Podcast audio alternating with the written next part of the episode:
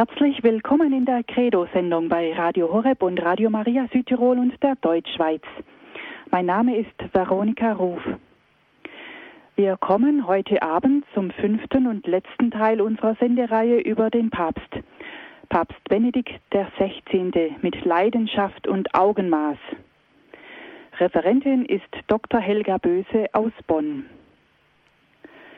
Ein großes Thema für den deutschen Papst ist, wie kann es anders sein, die Einheit unter den Christen.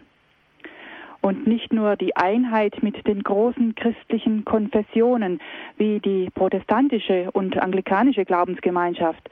Nein, er müht sich auch um die kleineren Gruppen. Weit, sehr weit hat er sich aus dem Fenster gelehnt um die sich im Schisma befindliche Pius-Bruderschaft wieder zurückzuholen. Darüber hat unsere Referentin beim letzten Mal gesprochen.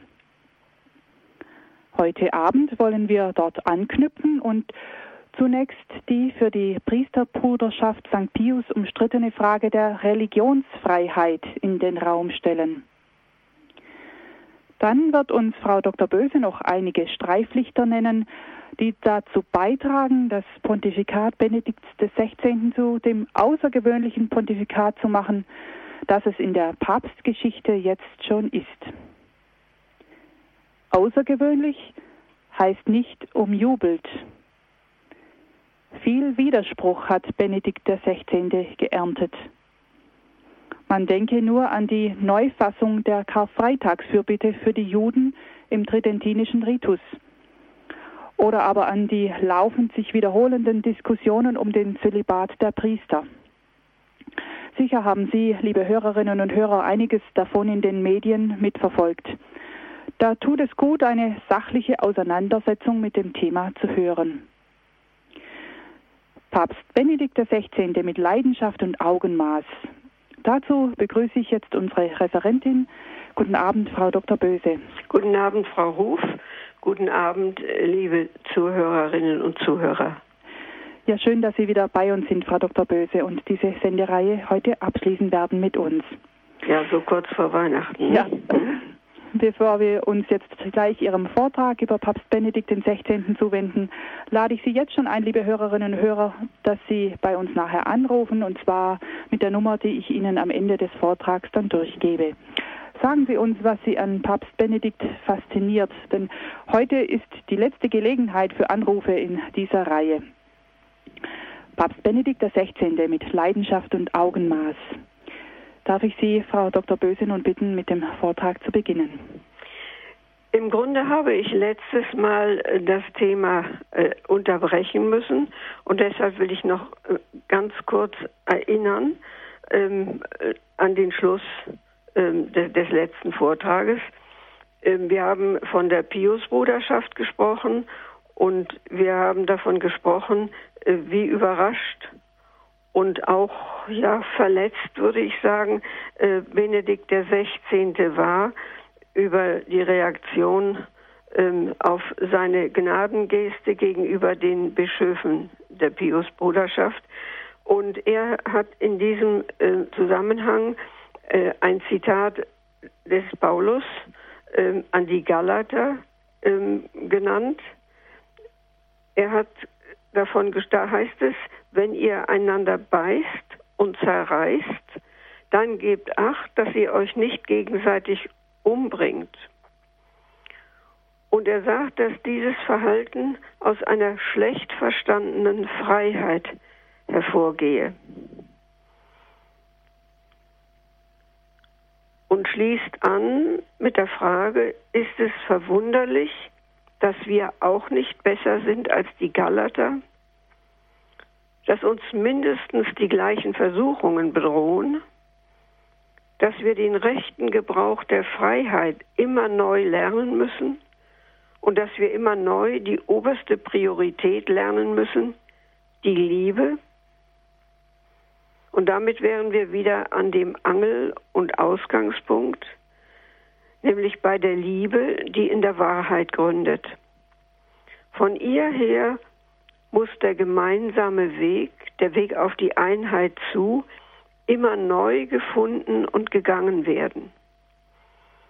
Es war vielleicht die bitterste Erkenntnis nach dem Zweiten Vatikanischen Konzil, dass die katholische Kirche sich nicht einfach auf den Besitz der ihr gegebenen Wahrheit berufen und ihre Einheit dadurch bewahren darf, dass sie sich gegen die Lehren anderer Religionen verschließt.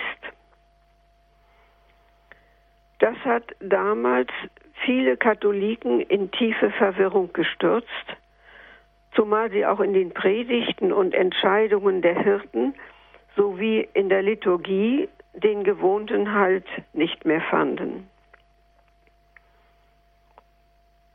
Und doch ist von Anfang an der Glaube in genau solchen Auseinandersetzungen und durch sie geläutert worden und gewachsen.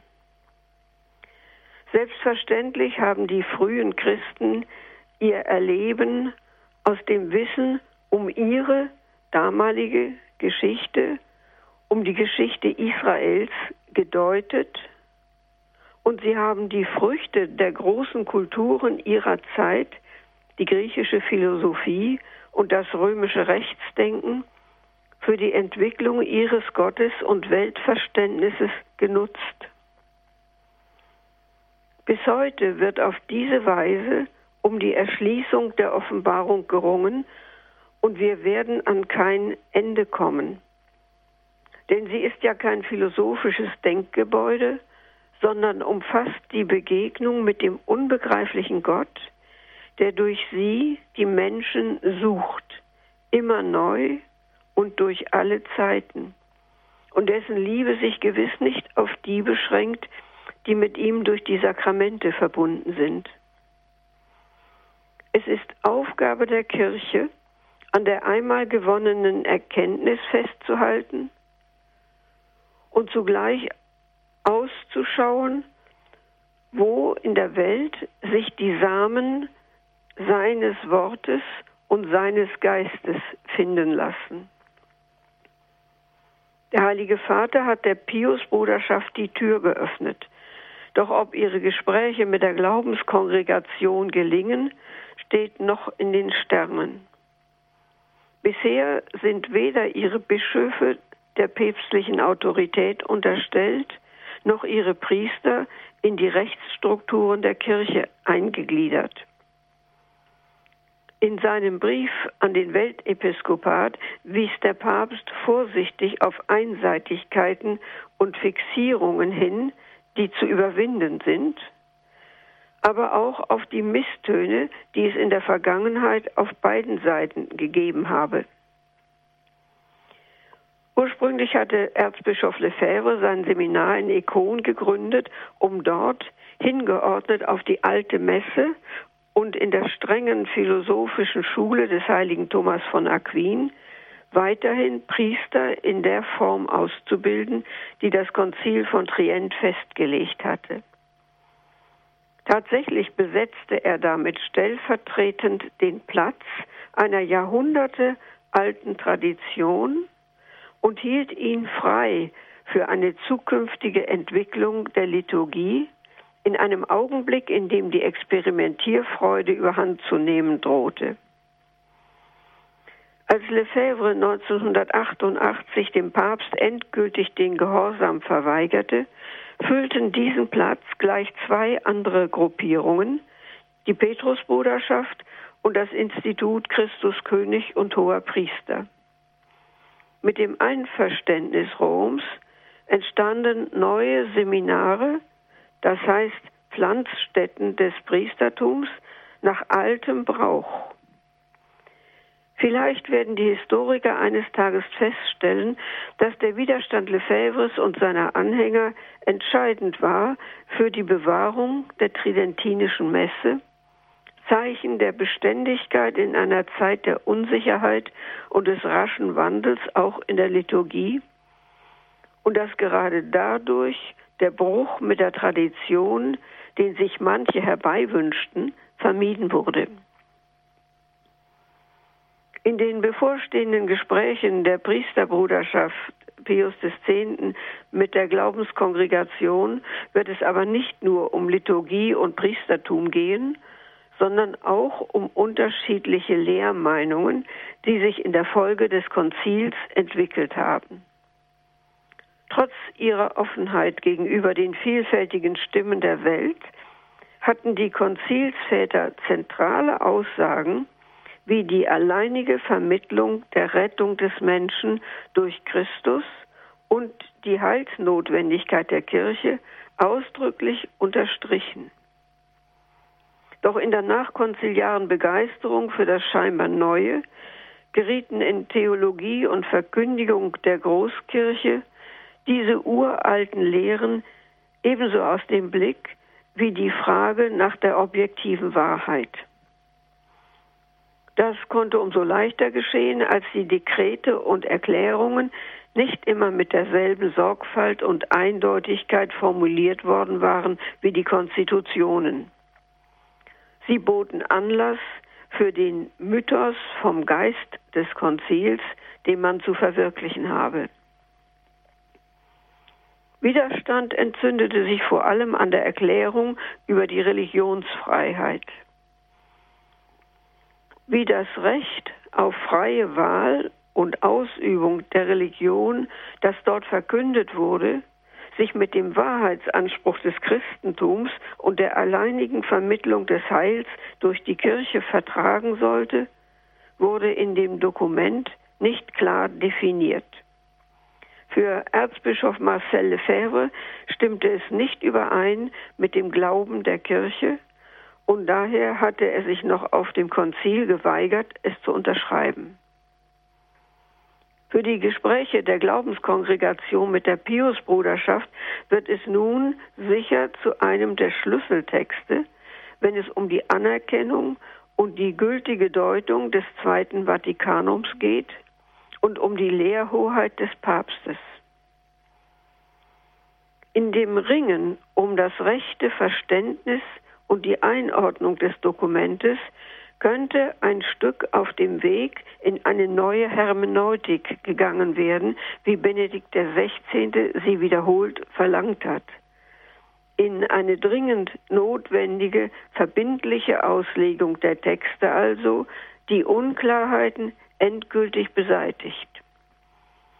Denn nicht nur die Pius-Bruderschaft sieht in der Verkündigung der Religionsfreiheit einen Bruch mit der Tradition der katholischen Kirche. Dieselbe Meinung vertreten auf der Gegenseite auch leidenschaftliche Verteidiger der neuen kirchlichen Lehre über die Religionsfreiheit, wie der Staatsrechtler und Rechtsphilosoph Ernst Wolfgang Böckenförde. Wenn aber die Verankerung des Gedankens der Religionsfreiheit in der Überlieferung nicht nachgewiesen werden könnte, dann müsste die Erklärung des Konzils zurückgenommen werden, wie es die Pius-Brüder immer verlangt haben. Dagegen steht die Lehre aller nachkonziliaren Päpste. Sie haben gerade den Gedanken der Religionsfreiheit in die Welt getragen und er hat erstaunliche Früchte gebracht. Es geht dabei ja nicht um die Frage nach der Wahrheit der Religion, sondern um die Freiheit des Menschen, sich zu entscheiden, möglicherweise auch gegen das Gute und gegen die Wahrheit. Eine Freiheit, die der Schöpfer uns mitgegeben hat und für deren Bewahrung sich die Kirche daher einsetzen muss. Es ist wesentlich ihrem Einfluss zu verdanken, dass sich zunehmend ein politisches Bewusstsein dafür entwickelt, dass die religiöse Freiheit der Bürger sich nur unter der Voraussetzung entfalten kann, dass der Staat neutral bleibt. Allein auf neutralem Boden kann sie sich entwickeln und zur Gestaltung der Gesellschaft beitragen. Das hat Benedikt XVI. unermüdlich betont. Es ist die wahrhaft umstürzende Kraft der von Gott gewollten Freiheit, die er da ankündigt, und das in einer Zeit, in der die Menschen sich bis in ihre persönlichen Entscheidungen hinein immer hilfloser der Herrschaft der staatlichen Gesetzgebung und der Diktatur der Meinungsmacher ausgeliefert sehen. zwischen den Religionen beginnt die Angst vor dem jeweils anderen einem ersten Vertrauen auf dessen Respekt zu weichen. Auch hier waren es die Päpste, die aufgrund ihres einzigartigen Auftrags und ihrer Glaubwürdigkeit diese Veränderung vorangetrieben haben. Denn Menschen der unterschiedlichsten Richtungen suchen das Gespräch mit ihnen. Wie seine Vorgänger hat Benedikt XVI. ungezählte Vertre Vertreter aller Glaubensbekenntnisse und Schattierungen empfangen, ohne je einen Zweifel am Wahrheitsanspruch der katholischen Kirche zu lassen. Aber schon seine lebhafte und stets lernbereite Neugier offenbart eine grundlegende Achtung vor dem Gottesverständnis, das ihnen gegeben ist, und vor dem Ernst ihrer Überzeugungen. Damit entsteht ein gemeinsamer Raum für einen wirklichen Gedankenaustausch, der die Suche nach der Wahrheit überhaupt erst ermöglicht. Der Papst will letztlich nicht einfach in einen Zustand des Friedens und der gegenseitigen Duldung der Religionen zurückfinden, wie es ihn in der Vergangenheit gelegentlich gegeben hat. Das Christentum ist in sich dynamisch. In ihm richtet man sich nicht auf bequeme Art ein. Benedikt drängt vorwärts auf dem Weg zu Christus.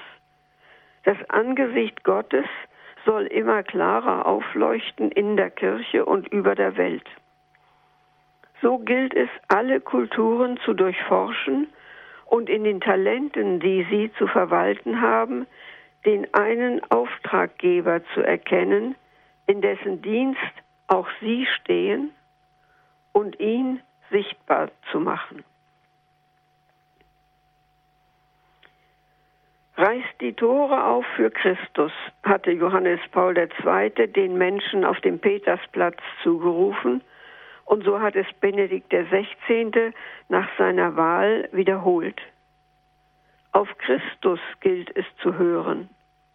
Nur von ihm her und auf ihn hin kann Einheit wachsen, im Inneren der Kirche und darüber hinaus. Die vielen Streitigkeiten mögen mutlos machen. Aber ein Blick aus dem Abstand zeigt, was Jesus meinte, als er davon sprach, dass nach der Aussaat des Samens die Erde wie von selbst ihre Frucht bringe.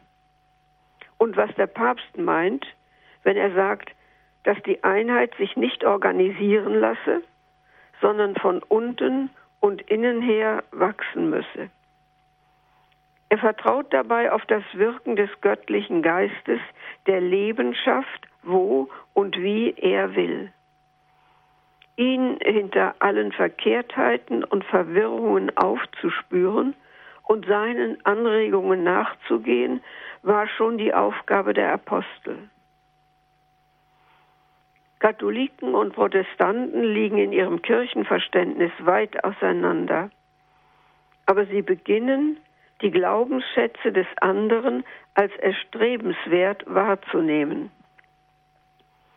Gerade durch die Auseinandersetzung mit der protestantischen Exegese hat die katholische Theologie ihre Aufmerksamkeit für die Heilige Schrift geschärft und ihre Kenntnis und Sicht erweitert und vertieft.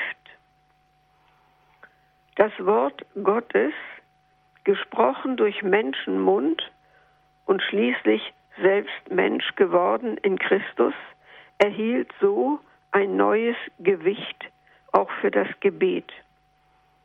Es wurden mehr alttestamentliche Texte in die heilige Messe einbezogen und es wuchs das Bewusstsein, dass im Wortgottesdienst Jesus Christus selbst zu uns spricht, dass er in dem Wort das der geweihte Priester verkündet, in dem Wort, das uns reinigt, genauso unmittelbar und wirklich anwesend ist, wie nach der Wandlung in dem höchsten Grad der Verdichtung in seinem auferstandenen Leib.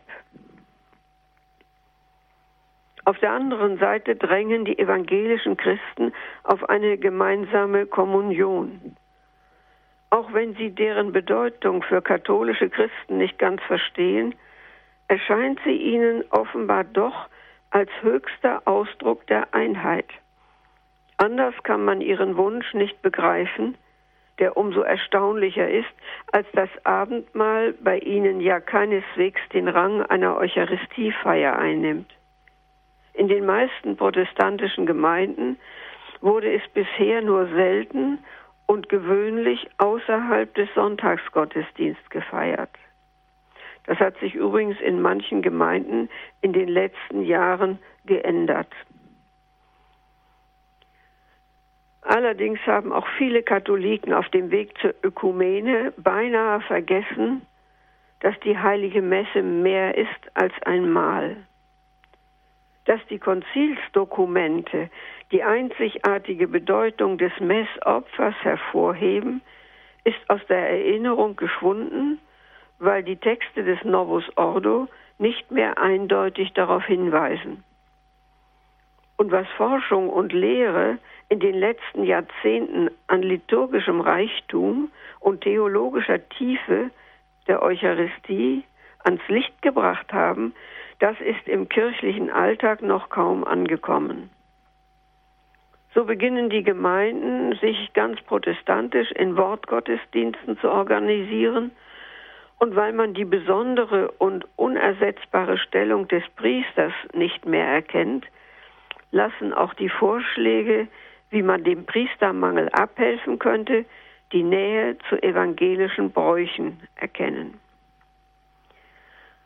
Hier sollten wir eine kleine Pause machen und ein bisschen Musik hören.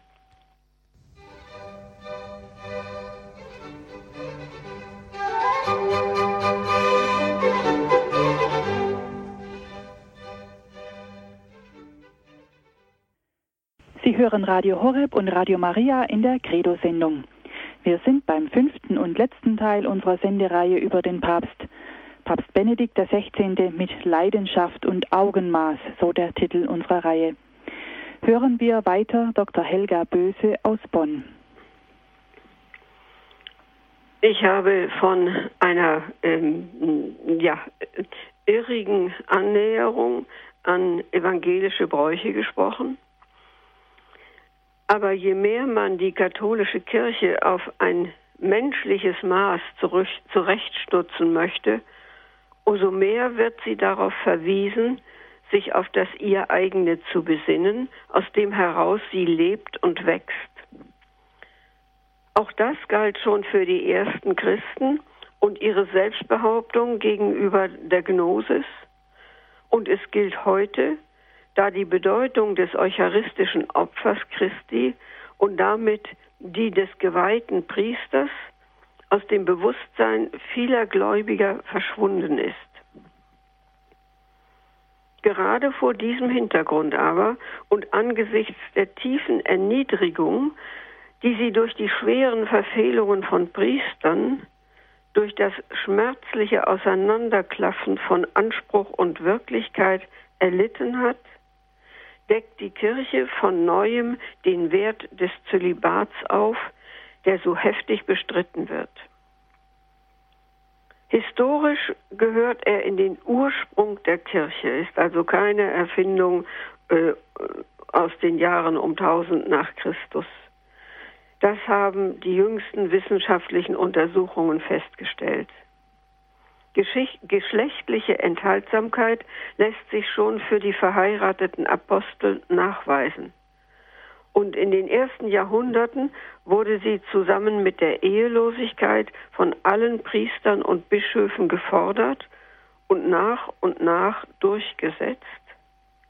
Bis heute bewahrt wurde sie allerdings nur in der römisch-katholischen Kirche.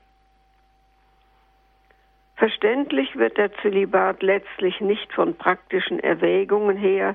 Man hört ja immer, dann hätten die Priester mehr Zeit für ihre Gemeinden und ähnliches, sondern aus der Ontologie, aus dem Wesen des Priestertums, das eben nicht von Menschen erfunden und gesetzt, sondern von Gott geschenkt wurde, damit das eucharistische Opfer Christi sich durch alle Zeiten hin fortsetzen konnte.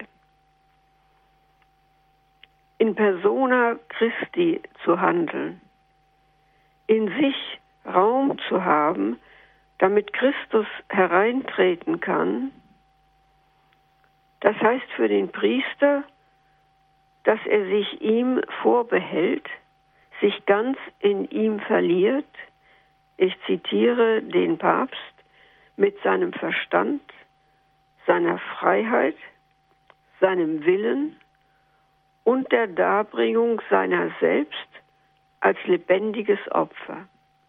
Ende des Zitats. Der Zölibat ist Zeichen und Ergebnis dieser Aussonderung für Gott, ein weithin erkennbares Signal für die Fortdauer seiner Menschwerdung zum Heil der Welt. Fremdartig ragt er in die Diesseitigkeit hinein, ärgerlich in seinem Anspruch und beglückend in der Hoffnung, für die er bürgt. Seit 2000 Jahren steht die Kirche auf dem Felsen Petrus, umbrandet und oft auch überspült von den Wogen der Geschichte, immer farbiger und vielfältiger in ihrer Gestalt und doch unverkennbar sie selbst, umstritten und doch ein Leuchtturm, durch dessen Feuer man Orientierung gewinnt. Dass das so bleibt, Dafür ist sie auch heute noch verantwortlich. Ende 2010 ist eine Gruppe von anglikanischen Priestern und Laien in die römisch-katholische Kirche übergetreten, darunter fünf Bischöfe. Drei von ihnen waren noch im Amt. Das hat es nie zuvor gegeben. 40 Jahre lang hatte eine anglikanisch-katholische Kommission vergebens auf das Ziel der Einheit hingearbeitet. Benedikt XVI. bot eine praktische Lösung an. Er räumte den Anglikanern mit der Konstitution Cötibus Anglicanorum einen Platz in der Struktur der katholischen Kirche ein und erleichterte damit denen die Entscheidung, die auf eine Einigung warteten. Einer der Bischöfe, John C. Broadhurst, bekannte in einem Interview, dass er wie in seinen Augen auch die anglikanische Kirche selbst im Grunde immer katholisch gewesen sei. Doch für Jesus Leben, wie er es seit je gewollt habe, könne er nur in der Einheit mit Rom. Nichts ist wichtiger als wirklich für Jesus Christus zu sprechen, sagte er. Und das habe der Heilige Vater bei seinem Besuch in England getan. Im Anschluss daran habe einer der Priester, der sich eigentlich den Übertritt noch einige Jahre hatte überlegen wollen, entschieden, jetzt komme ich sofort. Dieselbe Authentizität des Papstes scheint auf in den Streitigkeiten um die Karfreitagsfürbitte für die Juden im älteren Ritus der römischen Liturgie. Sie ist der einzige Text, den Benedikt XVI. nach der Wiederzulassung des alten Messbuches änderte. Und es war nicht nur der heftige Widerspruch, der ihn dazu bewegte. Vielmehr hat sich das theologische Verständnis für die Heilsgeschichte Israels und für ihre Beziehung zum Christentum in den letzten Jahrzehnten grundlegend gewandelt. Es ist nicht mehr möglich wie früher für die ungläubigen Juden zu beten und für ihre Befreiung aus Verblendung und Finsternis, wie es im alten Messbuch hieß.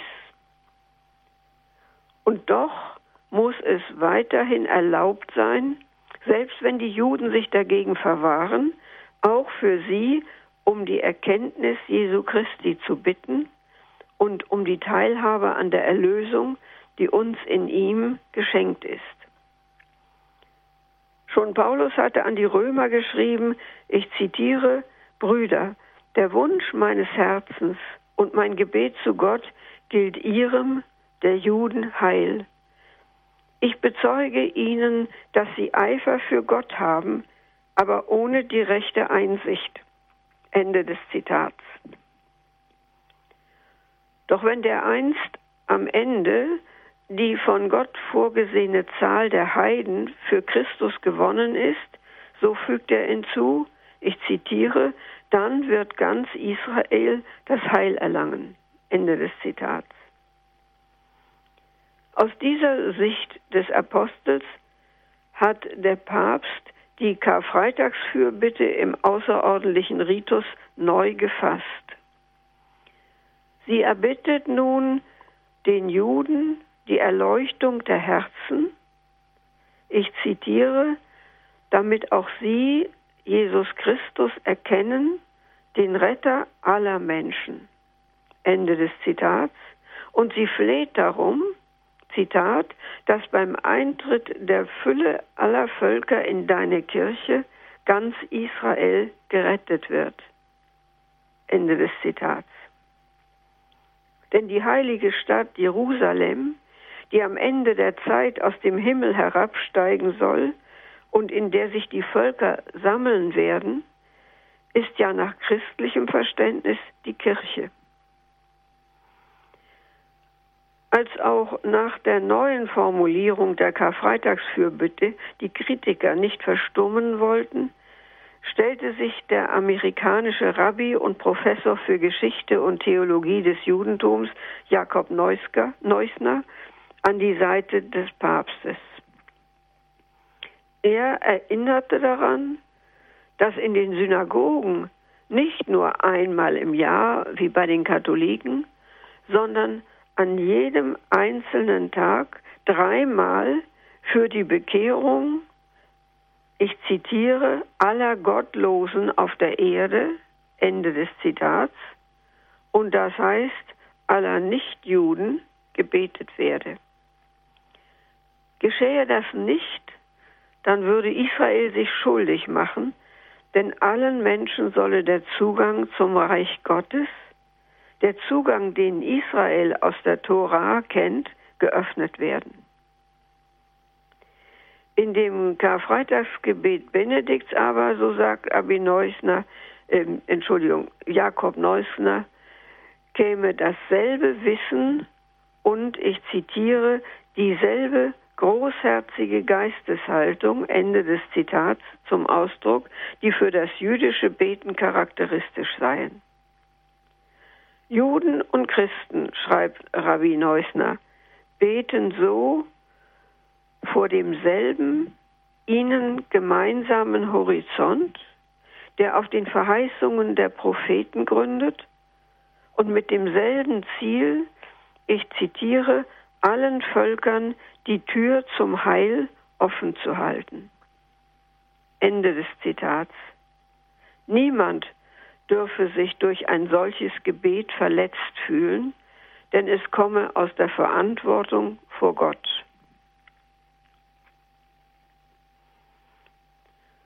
Was schon in der Karfreitagsfürbitte formuliert war, dass nämlich Gott selbst den Zeitpunkt für die Bekehrung seines auserwählten Volkes festgesetzt habe, wiederholte Benedikt XVI. noch einmal im zweiten Band seines Jesusbuches.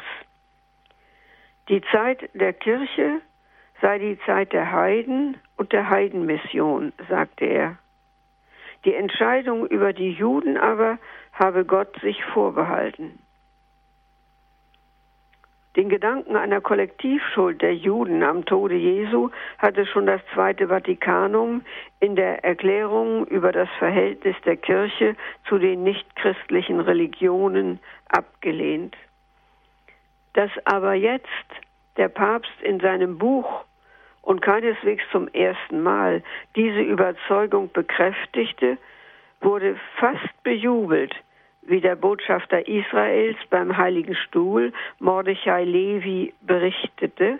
Ich zitiere, weil das jetzt in einem Kontext ausgesprochen ist, der nicht in einem abseits stehenden doktrinären Beschluss niedergelegt worden ist.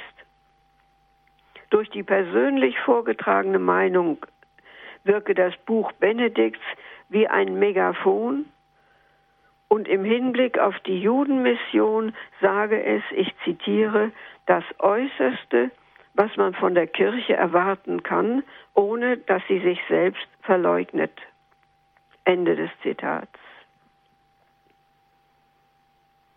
Wir sehen hier an einem Beispiel von vielen, wie das geduldige Fragen und Forschen langsam Raum schafft für ein gemeinsames Nachdenken. Und wir sehen, wie sehr den Menschen heute an der Äußerung einer persönlichen Meinung liegt, obwohl sie in katholischer Sicht weniger wiegt als die Lehrentscheidung. Der Heilige Vater kommt diesem Verlangen entgegen, denn er möchte alle in die Suche nach dem Guten und Schönen, nach der Wahrheit, die Gott ist, einbeziehen und berührt damit den Urgrund der biblischen Offenbarung, die sich an die gesamte Menschheit richtet. Um sie mitzuteilen, predigt er, schreibt Briefe und Bücher wie kein Papst zuvor, aber er verliert sich nicht darin, sondern er regiert und trifft im Rahmen seines Amtes Anordnungen und ruft im Bedarfsfall neue Gremien ins Leben. So trat im März 2011 neben dem päpstlichen Rat für die Neuevangelisierung eine Institution für das Gespräch mit Atheisten und Agnostikern. Schon von Paul VI. war eine ähnliche Initiative ausgegangen, doch die gegenwärtige Situation drängt noch mehr zu einem ernsthaften Dialog und der Blick ist inzwischen weiter und klarer geworden. Voraussetzung für ein Gespräch, sagte Gianfranco Ravasi, Präsident des päpstlichen Kulturrats bei der Vorstellung, sei der Verzicht auf scharfe Apologien von Seiten der Glaubenden sowie auf respektlose Polemiken von Seiten der Nichtglaubenden. Ende des Zitats. Und bezeichnenderweise fügte er hinzu, ich zitiere, dass die Grenzen zwischen Glaubenden und Nichtglaubenden nicht immer eindeutig und unverrückbar seien. Ende des Zitats. Vorhof der Völker nennt sich die neue vatikanische Einrichtung, die lange und sorgfältig vorbereitet wurde. 2009 hatte Benedikt XVI. sie in seiner Weihnachtsansprache vor der römischen Kurie angeregt. Er sprach damals über die Vertreibung der Händler aus dem Tempel von Jerusalem, das heißt aus dem Vorhof der Heiden. Der Tempel solle ein Haus des Gebetes für alle Völker sein, also auch für die Heiden hatte Jesus mit den Worten Jesajas gesagt und so den sakralen Charakter auch des Vorhofes unterstrichen. Hier sollten sich alle an den unbekannten Gott wenden können und dabei doch, ich zitiere den Papst, mit dem wirklichen Gott in Verbindung sein, wenn auch in vielerlei Dunkelheit. Ende des Zitats. Und dann breitete der Papst seine große Vision aus von einem solchen Vorhof der Heiden in der heutigen Kirche, der Nachfolgerin des Tempels.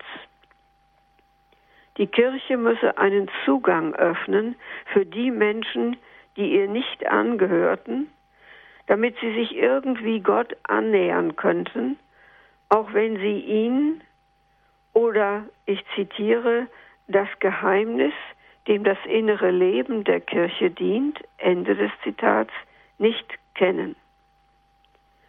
Daher sollte man nicht nur mit Vertretern der Religionen sprechen, sondern einen Ort schaffen für die Begegnung mit den Menschen, ich zitiere, denen die Religionen fremd sind und die doch nicht einfach ohne Gott bleiben, ihn wenigstens als Unbekannten dennoch anrühren möchten. Ende des Zitats. Niemand sieht genauer als der Heilige Vater, welche ungeheuren Vorhaben er anstößt. Doch er tut es mit der Gelassenheit dessen, der in der Klarsicht, die wir Demut nennen, weiß, dass er sie nicht aus sich selbst empfängt und sie weder erfolgreich in die Wege leiten noch gar zu Ende bringen kann. Was den Papst angeht, sagte er zu Peter Seewald und verhüllte sich zugleich hinter der unpersönlichen Formulierung, so ist auch er ein einfacher Bettler vor Gott, mehr noch als alle anderen Menschen. Ende des Zitats. Kardinal Angelo Scola, Patriarch von Venedig, weist auf das reiche Erbe Johannes Pauls II. hin, aus dem Benedikt XVI. aufgrund der langen und engen Zusammenarbeit schöpfen könne wie niemand sonst.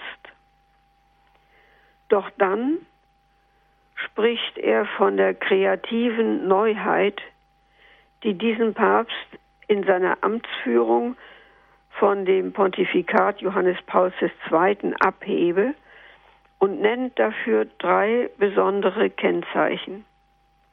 Seine Demut, das Zeugnis, das er gibt und die außerordentlichen Gaben der lehramtlichen Verkündigung.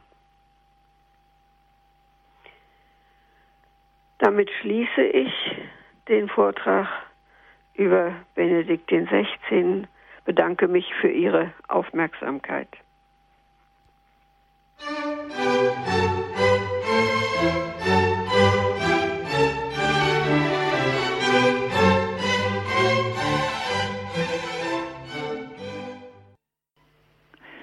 Credo bei Radio Horeb und Radio Maria.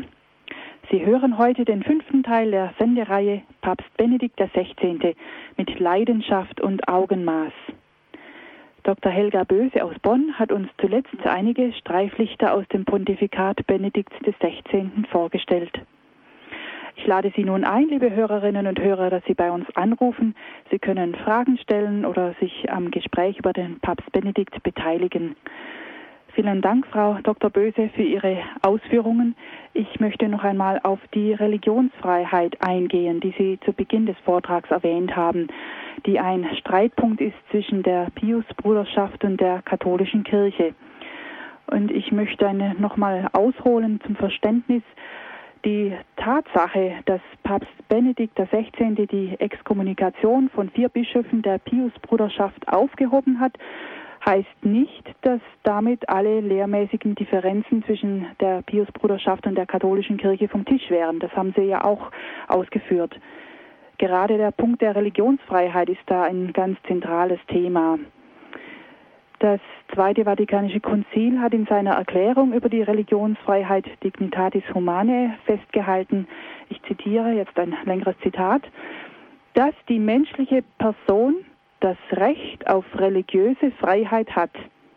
Diese Freiheit besteht darin, dass alle Menschen frei sein müssen von jedem Zwang, sowohl von Seiten einzelner wie gesellschaftlicher Gruppen, wie jeglicher menschlicher Gewalt, sodass in religiösen Dingen niemand gezwungen wird, gegen sein Gewissen zu handeln. Sammer erklärt das Konzil, das Recht auf religiöse Freiheit sei in Wahrheit auf die Würde der menschlichen Person selbst gegründet. Soweit dieses Zitat aus Dignitatis Humanae. Die Pius-Bruderschaft sieht in solchen Aussagen einen Widerspruch zum Wahrheitsanspruch des Christentums. Wenn es nur eine Wahrheit gibt, wie kann dann jemand etwas anderes zu Recht für wahr halten dürfen? Ist das die richtige Frage? Trifft das das Problem, Frau Dr. Böse? Naja, ich würde, das ist die Frage, was zu Recht heißt. Ähm, es, geht ja, es geht ja um die Freiheit des Menschen, die ihm von Gott gegeben ist. Mhm. Und ähm, ich meine, wir können bei dem Sündenfall anfangen. Der Mensch ist wirklich von Gott her frei, sich zu entscheiden. Auch für das Böse, auch gegen die Wahrheit. Mhm. Aber man kann, wir, wir, wir können Gott nicht korrigieren, indem wir sagen, wir stoßen alle Menschen beiseite, mhm. die die Wahrheit nicht anerkennen. Mhm. Warum auch immer. Das, das ist uns nicht erlaubt. Mhm. Und das sieht auch die Pius-Bruderschaft so? Äh, das glaube ich nicht, dass sie es so sieht und ich, die Kirche hat es auch nicht immer so gesehen. Denn sie, sie wissen ja, wie man gerungen hat um die Frage, wie geht man mit Ketzern um. Mhm. mhm. Und wir sind äh, zum großen Teil nicht mehr mit, damit einverstanden, wie das geschehen ist. Mhm. Also das heißt, die Wahrheit, ähm, und das ist auch ganz verständlich, erst einmal stand die Wahrheit wirklich im Mittelpunkt der Auseinandersetzungen, denn sie musste ja erst mal äh, gefunden, herausgestellt äh, und, und geschützt werden. Mhm. Dann aber trat, und ähm, es bauen ja an der Erkenntnis der Wahrheit. Die Wahrheit gehört Gott und die Wahrheit ist Gott. Aber an der Erkenntnis dieser Wahrheit bauen ja auch andere Gruppen mit als die Kirche. Mhm. Also wenn wir denken an die er Erklärung der Menschenwürde, ohne das Christentum wäre man auf diese Ebene nie gelangt. Mhm.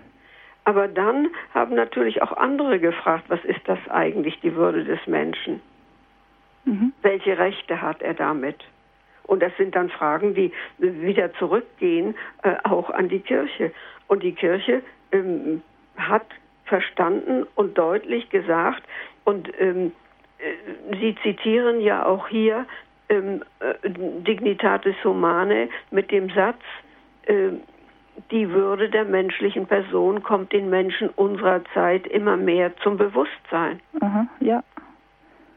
Und dieses, die, gegen, gegen diese Entwicklung, glaube ich, hat sich die äh, Bios-Bruderschaft zum Teil verschlossen. Mhm. Vielleicht können wir da nachher noch einmal einhaken. Es warten nämlich zwei Hörer in der Leitung, mhm. die ich gerne dran nehmen möchte. Herr Scherer aus München, Sie sind der Erste. Grüß Gott. Ja, grüß Gott. Grüß Gott. Grüß Sie auch. Grüß Frau Dr. Böse. Dankeschön für den sehr guten Vortrag. Und äh, hat mich sehr gefreut, dass er so nah an der Realität äh, ausgesprochen wurde. Danke sehr. Bitte. Ähm, zum einen wollte ich zwecks dem Zölibat sagen, ich bin Familienvater und habe äh, vier Kinder. Und da bin ich ja auch äh, gegenüber meiner Frau auch verpflichtet, dass ich da äh, die Treue einhalte Jawohl. in diesem Sakrament. Und äh, so erwarte ich natürlich auch von einem Priester, wenn er das Sakrament der Ehe mit dem mit Jesus eingeht, dass er dort genauso seine Treue einhält ja. und äh, seinem Priesteramt dadurch treu bleibt und mit ganzem Herzen, mit ganzer Seele äh, äh, Jesus Christus und Gott dient. Aber es ist natürlich äh, klar, wie die Zeiten jetzt halt sind, so wie man die Ehe äh, kaputt gemacht hat, unter dem Wert der Ehe. Genauso wollen natürlich jetzt auch äh, wirre Kräfte daran gehen und den Wert des Zölibats zerstören. Ja? Ja, es ist immer so gewesen in der Geschichte, mit der Hochschätzung der Ehe wurde auch das Priestertum hochgeschätzt und umgekehrt. Ja. Ja. Und äh, so kann man dann auch, auch gerade was das Thema mit den Juden angeht, da wäre es ja auch mal äh, sehr wichtig, dass man da vielleicht auch mal das eine oder andere an Biografie von äh, jüdischen Konvertiten äh, lesen würde, um da auch mal die Sichtweise aus der Sicht der Juden äh, äh, mal einen Einblick zu bekommen und nicht immer von der anderen Seite. Wie zum ja. Beispiel jetzt äh, fällt mir gerade äh, der, der äh, Augustin Maria vom Heiligen Sakrament, der Karmelit. Im bürgerlichen Namen war das der Hermann Kohn.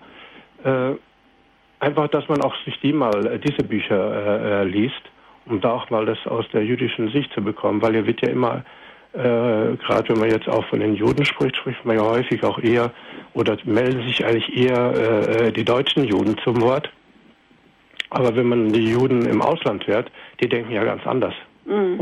Und äh, das finde ich, dass man das auch vielleicht hier auch in von diesen Medien gesprochen wurde, auch hier in Deutschland ziemlich einseitig äh, darstellt.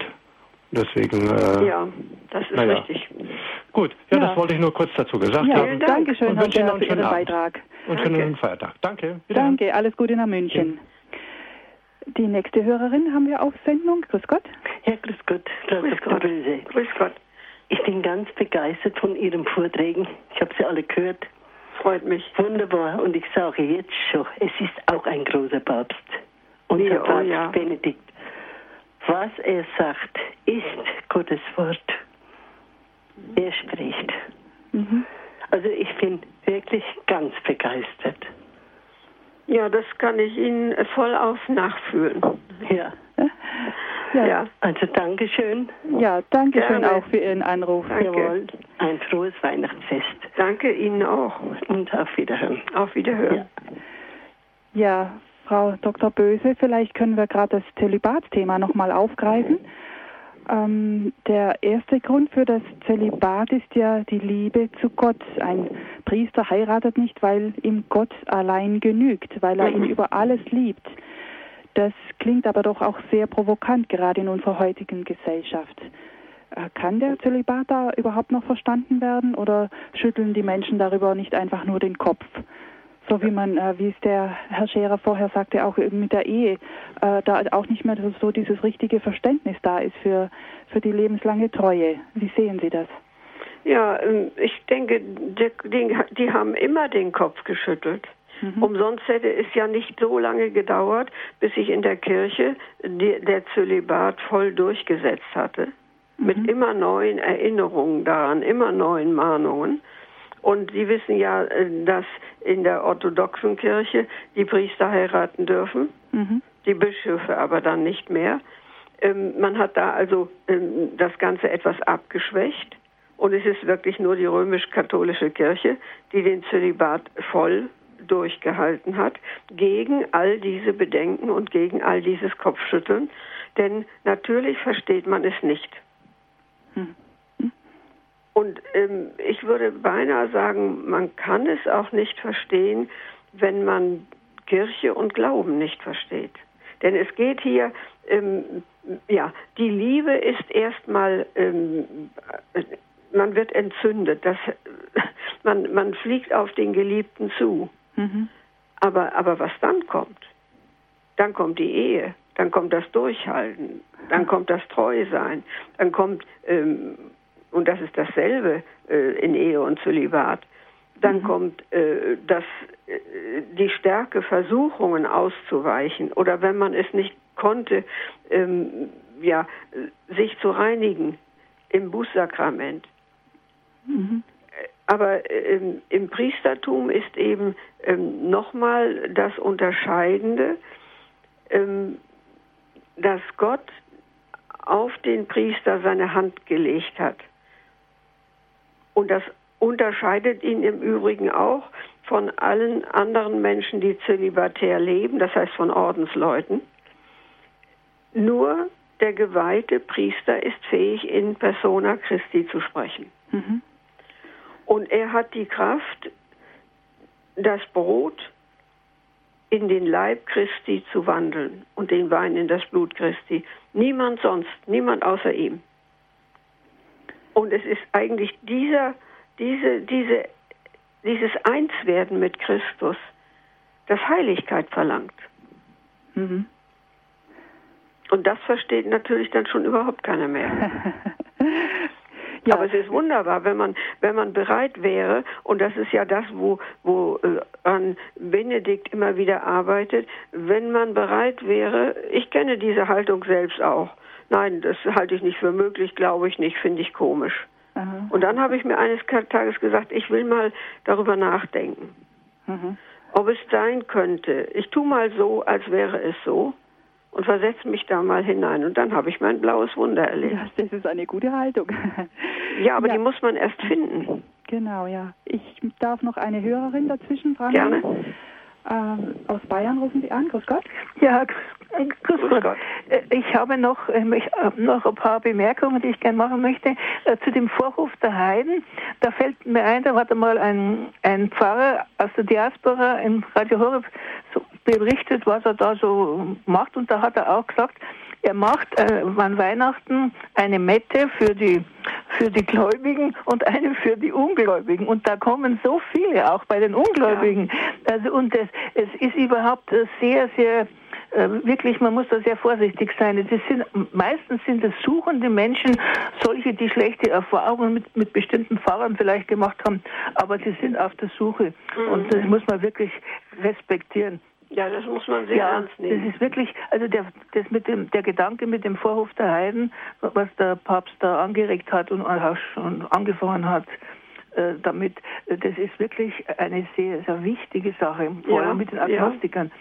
Und ein zweites, ja, Sie haben das äh, zu Recht so betont, man, man kann das nur, als Zölibat kann man nur verstehen, wenn man das Wesen des Priestertums versteht. Und da fehlt es natürlich. Ich diskutiere viel mit meinen Kollegen und wenn ich dann sage, das, was die alles fordern, das haben, hat die protestantische Kirche und die hat noch mehr Kirchenaustritte als die katholische. Also äh, was, was, äh, das, hat über, das bringt überhaupt, würde überhaupt nichts bringen.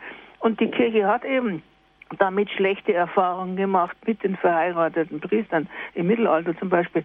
Und da, da wissen es dann auch nichts mehr drauf zu sagen. Also das ist wirklich schwierig. Ja, es ist sehr schwierig, ja. Und, aber, man kann auch sagen, Jesus hat so viele äh, fromme Frauen gehabt und, und hat, hat keine äh, zur Priesterin ernannt, obwohl das zu der Zeit bei den Heiden ja üblich war, die Ja. Priesterinnen und so weiter. Also und er hat sich ja überhaupt, er hat sich nie an die äh, Vorschriften gehalten den Frauen gegenüber, die zu seiner Zeit da üblich Mhm, waren. mhm. Und dann hätte er auch, wenn er das gewollt hätte, das auch nicht gemacht. Also das ist ganz Ich glaube, klar. das, das könnten wir noch vertiefen. Es tut mir leid, dass ich jetzt unterbrechen Ja, muss. Wir ja, haben noch eine Hörerin, die ich Radio. ganz dringend, äh, ja, die ich ganz dringend dran nehmen möchte. Dankeschön für Ihren Anruf. Die nächste ist Frau Korn. Grüß Gott. Ja, grüß Gott. Grüß Ähm, Gott. Ich habe leider Ihren Vortrag nur zum Schluss gehört. Und da sind zwei Sachen, ähm, die ich noch dazu bemerken möchte. Das eine ist, dass Sie sagten, äh, wahrscheinlich verkürzt, äh, die äh, orthodoxen Priester dürften heiraten. Die dürfen auch nicht heiraten, sondern in der Orthodoxie dürfen verheiratete Männer zu Priestern geweiht werden. Während, äh, also die dürfen, solange sie Diakone sind, heiraten, aber nicht nachdem sie zum Priester geweiht worden sind. Mhm. Und das entspricht gewissermaßen der, der Urkirche. Da waren ja alle Männer verheiratet, aber ähm, sie konnten dann trotz, wurden dann trotzdem geweiht. Ja, also der Normal, das waren einfach, damals gab es keine anderen Männer als Verheiratete. Und so ähnlich ist das in der Ostkirche auch. Das ist die eine Bemerkung. Und die andere Bemerkung ist, ich habe eigentlich nie verstanden, warum es da so eine äh, Revolte gab gegen die Veränderung der Fürbitten für die Juden. Die wurde ja gerade abgemildert. Ja. Ja, die- vielleicht dem gegenüber, was dran vorher? nehmen. Ja, Frau Korn. Bitte? Da, vielleicht können wir das gerade noch kurz äh, dran nehmen. Unsere Sendezeit neigt sich schon dem Ende zu. Es, äh, es tut mir leid. Vielleicht können Sie den, die Antwort dann am Radio anhören. Ja, ja, selbstverständlich. Klar. Gut, danke für Ihren Danke Anruf. sehr. Bitteschön. Vielleicht hilft es, dass ich ganz kurz noch einmal diese äh, ähm, Fürbitte in ausführlicher Länge zitiere. Da heißt es, lasst uns auch beten für die Juden, dass unser Gott und Herr ihre Herzen erleuchte, damit sie Jesus Christus erkennen, den Heiland aller Menschen. Beuget die Knie, stille, erhebet euch. Allmächtiger, ewiger Gott, der du willst, dass alle Menschen gerettet werden und zur Erkenntnis der Wahrheit gelangen, gewähre gnädig, dass beim Eintritt der Fülle aller Völker in deine Kirche ganz Israel gerettet wird. Frau Dr. Böse, weshalb wurde da ein solcher Anstoß genommen? Das war die Fragerin, Frage von Frau Korn.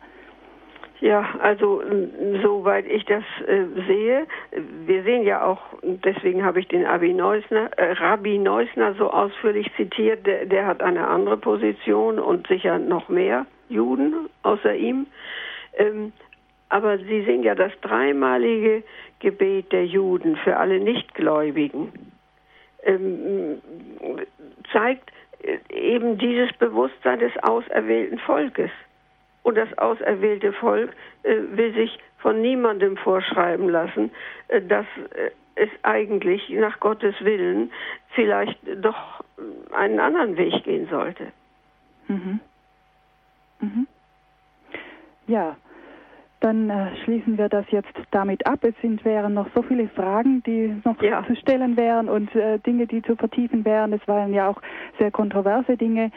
Dankeschön, Frau Dr. Böse, für Ihren Vortrag und auch für Ihre ganz intensive Recherche, die Sie gezeigt haben jetzt in dieser ganzen Sendereihe Papst Benedikt mit Leidenschaft und Augenmaß.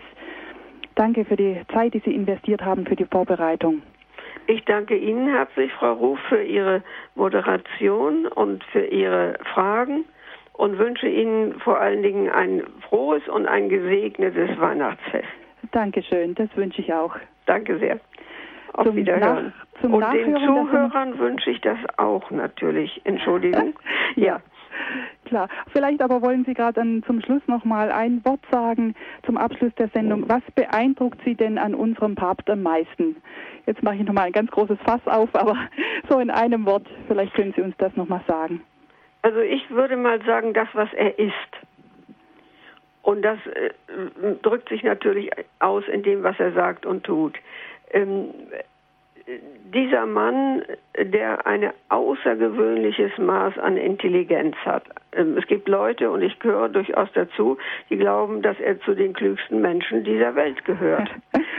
ähm, der außerdem neben seiner Klugheit ähm, die Weisheit eines langen Lebens besitzt, der eine unglaubliche Liebe ausstrahlt und dieses alles ist zusammengefasst oder unterfangen von einer persönlichen Demut, wie man sie selten findet. Mhm. Ähm, er hält alles aus, er wendet sich allem zu, er öffnet sich allem, ohne je den Kontakt mit, äh, ja, mit Gott zu verlieren, würde ich sagen. Und insofern glaube ich tatsächlich, dass er zu den Kleinen gehört, von denen der Jubelruf Jesu spricht. Du hast äh, das, ich danke dir, Vater, dass du all das vor den Klugen und Weisen verborgen hast, vor den Kleinen aber offenbart hast. Das heißt, bei all seiner Intelligenz, bei all seinen Fähigkeiten, fragt er immer zurück nach Gott und dem Glauben Mhm. und birgt sich ganz darin. Und das ist ähm, das, was Jesus klein nennt, in diesem wunderbaren Sinne der kindlichen Hinwendung zu Gott. Er hat einen ganz einfachen Glauben, den er mit seiner Vernunft äh, ganz äh, ja, aufzuhellen versteht, soweit das irgend möglich ist. Mhm. Ja, danke schön, Frau Dr. Böse. Danke für die ganze Sendereihe und danke auch für dieses emphatische Statement jetzt noch zum Schluss zugunsten unseres Papst Benedikts. Danke, Ihnen alles Gute. Gerne. Ihnen auch. Danke sehr. Ja. Zum Nachhören der Sendung haben Sie, liebe Hörerinnen und Hörer, die Wahl, sich entweder eine CD zu bestellen beim CD-Dienst unter der Telefonnummer 08323 9675 120. 08323 9675 120. Oder Sie können sich die Sendung als Podcast herunterladen von unserer Homepage www.horeb.org. Ich wünsche Ihnen alles Gute. Dankeschön für die zahlreichen Anrufer. Es verabschiedet sich Ihre Veronika Ruf aus Würzburg.